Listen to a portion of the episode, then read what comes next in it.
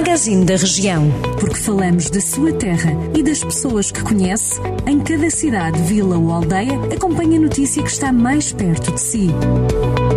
Magazine da Região. Edição de Ricardo Ferreira. O município de Castro Daire continua este ano a apoiar os municípios com mais de 60 anos no preenchimento do IRS.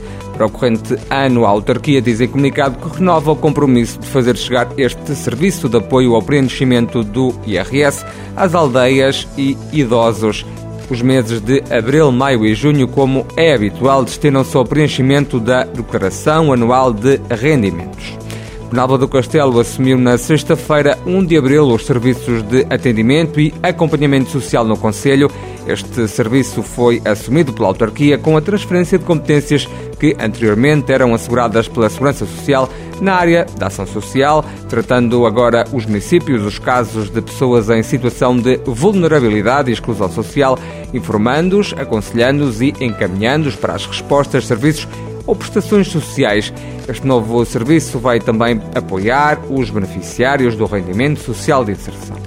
A Câmara de Carral do Sal anunciou que as piscinas municipais vão reabrir esta segunda-feira, 4 de abril, salvaguardadas que estão as condições de segurança e utilização para os frequentadores do espaço, também para os trabalhadores da autarquia. Em comunicado, o município diz que, após um longo período de encerramento, é com enorme satisfação que informa sobre a reabertura das piscinas do Conselho, destacando que esta abertura pretende fundamentalmente solucionar a privação dos municípios do equipamento. A autarquia diz ainda que o espaço necessita de uma intervenção mais profunda e estrutural que vai ser executada com a ajuda de uma candidatura ao Plano de Recuperação e Resiliência, o chamado PRR. Em Armamar, a Biblioteca Municipal vai dinamizar durante as férias escolares da Páscoa o Juntos de Férias. Trata-se de um projeto desenvolvido em parceria com a Rede Nacional de Bibliotecas Públicas através da Direção-Geral do Livro, Arquivos e Bibliotecas tem por objetivo incentivar o gosto pelo livro e leitura entre as crianças dos 10 aos 15 anos. A ideia é que os jovens elejam para a leitura uma publicação entre um conjunto de livros que foram recomendados pelo Plano Nacional de Leitura. E o feriado do 25 de Abril vai ser assinalado em São Pedro do Sul com o Grande Prémio de Atletismo Joaquim Almeida Ramalho.